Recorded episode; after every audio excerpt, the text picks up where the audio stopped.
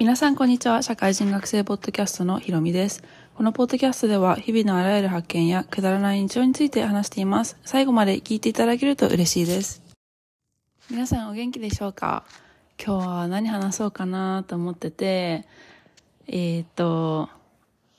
別居ではない別居旦那氏とすごい長いこと遠距離恋愛をしてたんですよね。結婚したのが2017年で、もう本当6年前っていう感じなんですけれども、その前、約4年、3、4年付き合ってたりしてたので、まあ本当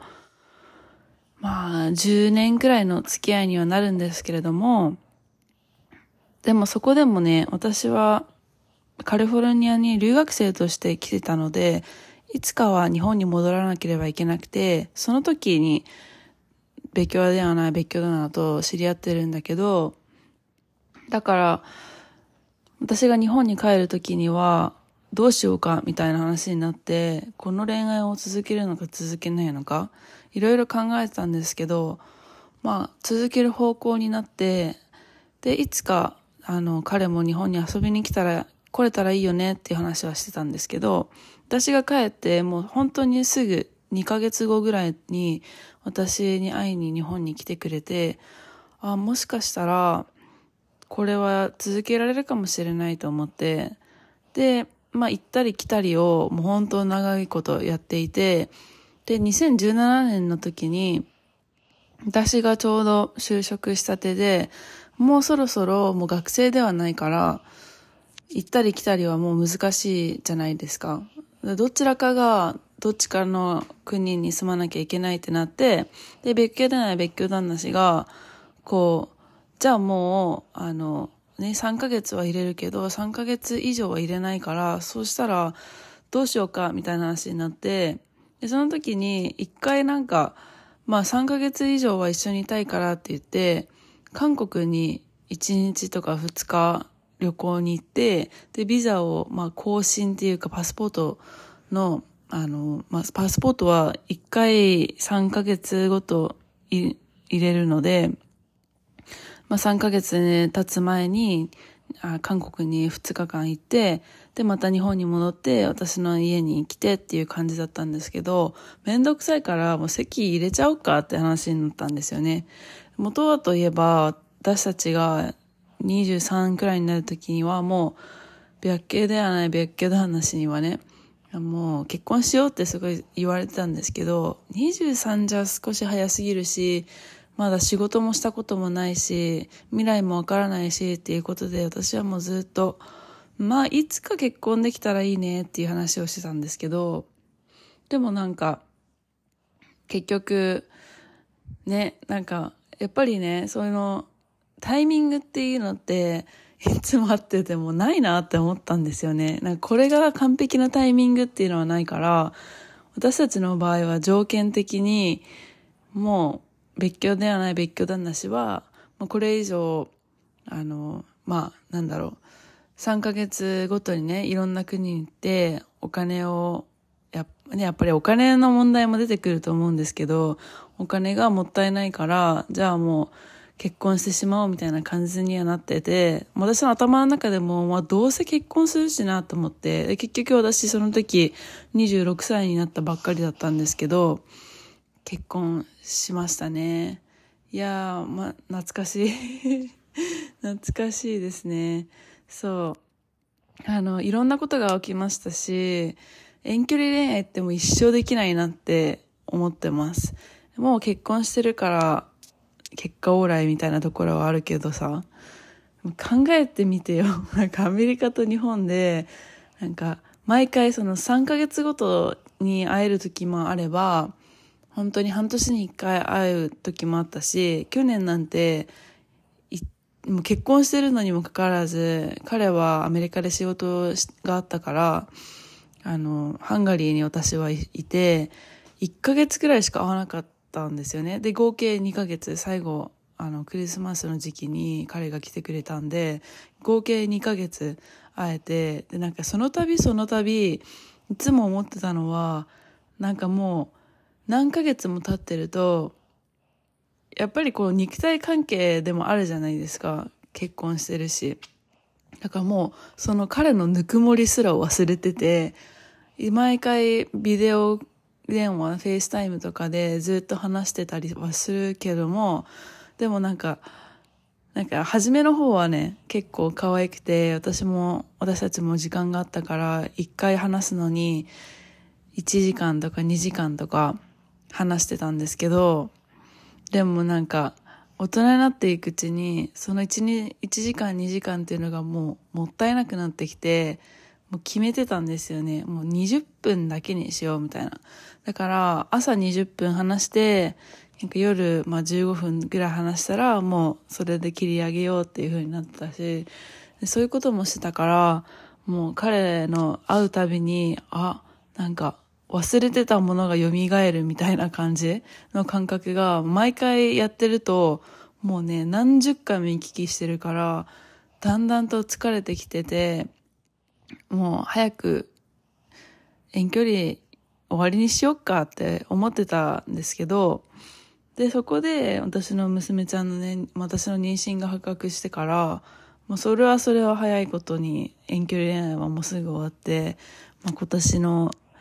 まあ、去年の12月からずっと一緒に暮らしてて、特に何もなく普通に幸せだなって感じで暮らしてるんですけど、もうね、遠距離恋愛って、なんか、向いてる人って少ないんじゃないかなって思いますよね。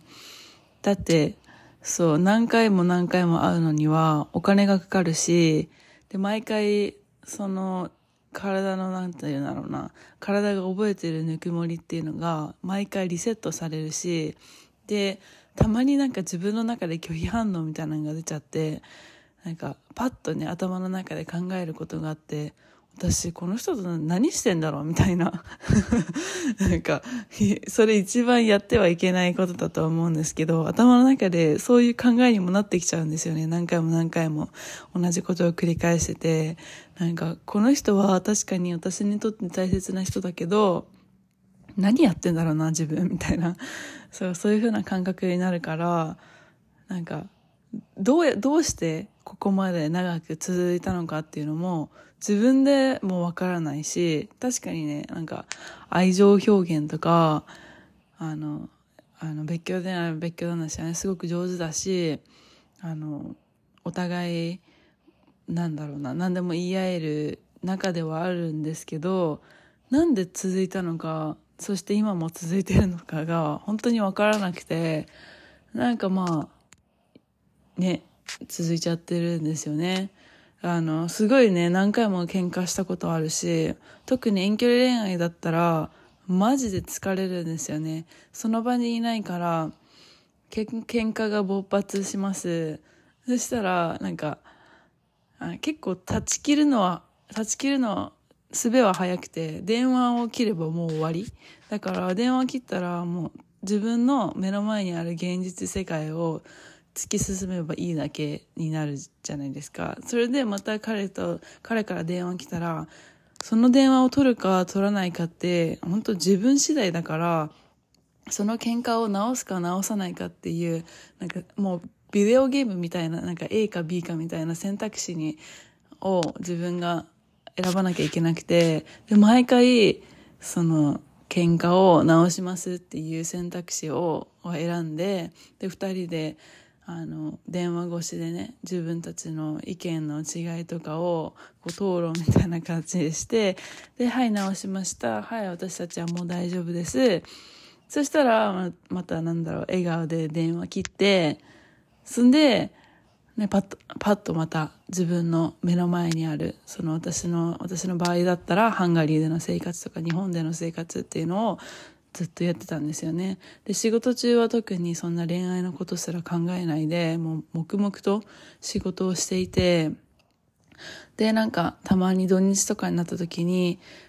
あの、私横浜に住んでたんですけど、横浜って港未来が近くて、職場がね、すごい港未来に近かったんですけど、なんかカップルとか見てると、ああ、なんか、いいなと思って、なんか自分も彼氏いたり結婚したりしてるのにあいいなって思っちゃう自分がいてなんか嫉妬心とかではないんですけどなんかマジで自分何やってんだろうみたいな。本当に、本当になんかこの人と付き合ってたり結婚したりしてるのかなっていう自分が出てきて、本当に不思議な感覚に陥ってたのを、今更、あの、覚えてますね。で、なんだろう、まあ、一緒に住み始めると、なんか、その遠距離恋愛だから、なんか一回に会って、あの、ずっと暮らす期間っていうのが長いし、で、会わない期間も長いんですよね。だから例えば、あの、3ヶ月ぐらい会ってなくて、で、また急に2ヶ月ぐらい一緒に暮らすみたいな感じになるから、急になんか人が家に住み込み、で、私もね、彼の家に住み込みみたいな感じで、で、また新たな発見をするんですよね、お互いの。ああ、なんかこういうところ嫌だなとか、なんかこういうところいいなとかって、どんどんどんどん発見してって、で、ようやくお互いになれたなって思ったら、はい、バイバイみたいな。だからね、だからね、本当何やってんのかなっていう感じにはなりましたので、あの、遠距離恋愛する方、私はね、どうかなって思いますね。なんか、なんだろうな、なんか確かに、あの、自分がね、誰かに愛されてるとか好かれてるっていう証拠にはなるかもしれないんですけど、でも実際こう考えてみると、あの、やっぱり難しいなと思うので、続けられる人は続けてみたらいいと思いますけど、そんな長いことしない方がいいなと思いましたので、私の恋愛、遠距離恋愛の見解をシェアしてみました。それではまた次回お会いしましょう。バイバイ。